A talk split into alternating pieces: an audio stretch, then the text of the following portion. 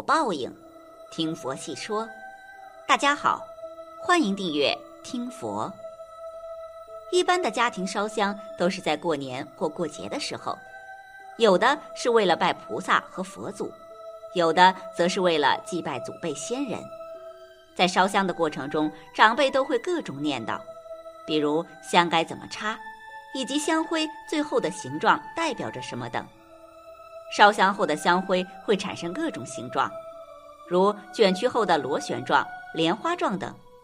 最常见的就是香灰的长短和指向，都有很多解读的意思。烧香后，如果右边的香头高于左边和中间的，并且左边和中间的香头是持平的，那这种香被称作天地香。如果是左边的最高，右边和中间的持平。则叫做消灾香。如果左右都低于中间，但是左右都持平的话，这种香叫做小天真香，也就是有佛祖降临的意思。但其实这都是人们自己命名的。此外还有增财香，香灰是中间最高，右边次之，左手最低。还有神灵保佑的功德香，是从左到右呈现阶梯状增高的香。还有身体健康、愚人增智慧的催丹香，是左手最低，中间和右边的高，并且高出有一半以上。三天内会有祖宗来的催供香，十日内有吉祥如意、祝福降临的增福香等。其实按照科学是可以解释香灰形成的各种形状的，但是一般信这方面的人更愿意将香灰的形状解读成另外的意思。比如看到香灰很长一段时间都没有掉落，就说是菩萨或佛祖感受到了自己的诚意，并且就在附近。有的时候香灰会卷曲或者成莲花状，当然这种情况比较少，所以更加显得神秘。有人解读香灰打卷的情况，称这是菩萨或佛祖，也就是他们祭拜的佛祖已经到了家中。这个时候就需要重新再拜一次菩萨了。据说这个时候如果再上香求事情，会比任何时候都要灵验。所以说，如果碰到烧香的香灰变成这种形状，是诚心得来的菩萨或佛祖响应，更应该修身养性，多多为善，切不可欣喜过头，责骂他人，否则有福也要被赶走了。当然，烧香拜佛是有许多学问和讲究，一起来看看吧。一香灰满了要怎么处理？家里的香炉要永远保持干净，香炉的香燃完了，香脚就要拔掉，把炉内的灰抹平，千万不要挤得满满的、脏脏的。如果香灰太多，就挖一些起来，以尊重心放在花盆，不要让人家踩踏就可以了。二，香脚如何处理？香拿来供佛，点完了，香脚也不要乱丢，就像处理破损的经典一样，给它火化，灰放在清净的地方，有几分恭敬心，就有几分福报。但是也不要太执着。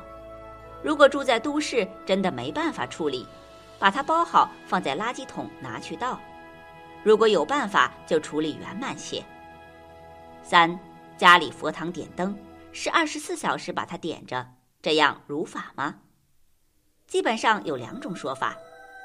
依据《咸鱼经·贫女难陀品》的说法，佛陀时代有一个乞丐女人，乞讨了一整天才得到一点点东西，就把东西拿去换油来点灯供佛。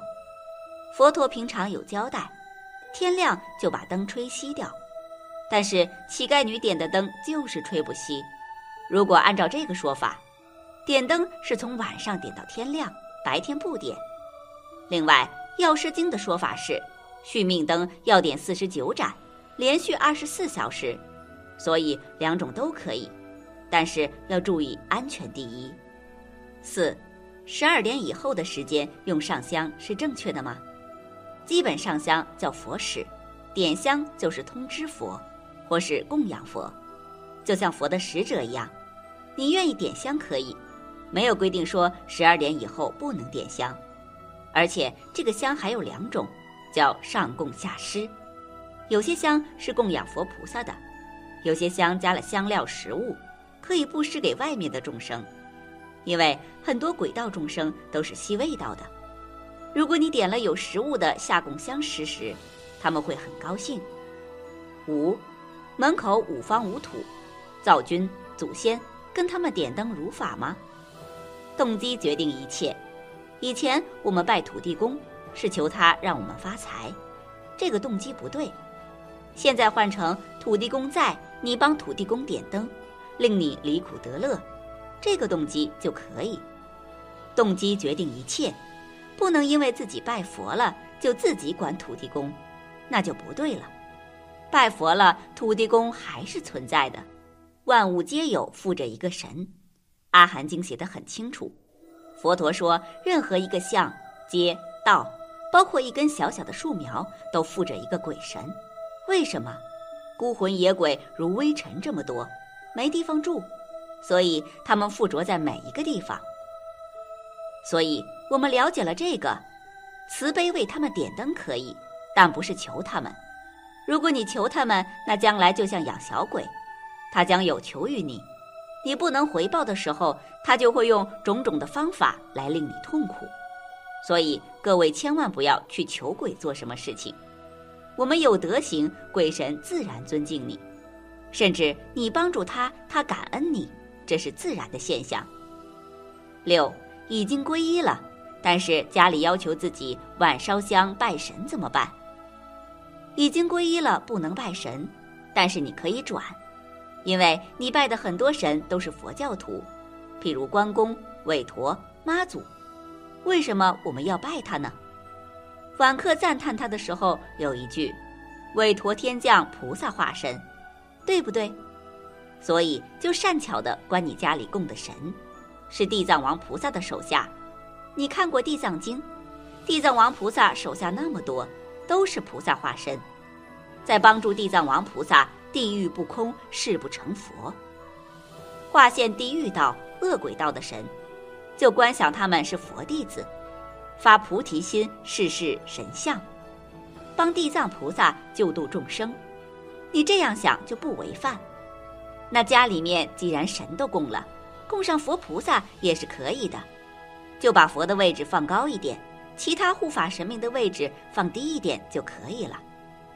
七，母亲百日祭辰，前往祭拜途中车子坏了，请问应该念什么经来消除忏悔？开车开到一半坏了，这里面可能有它的因缘。佛教没有什么偶然发生的事情，这因缘可能是叫你慢一点到，所以念什么经都没关系。佛所讲的一切经。只要把它念出来，都有加持力。遇到这种时候，念经、念佛、持咒，让心平静下来，或许你就可以看到一点迹象。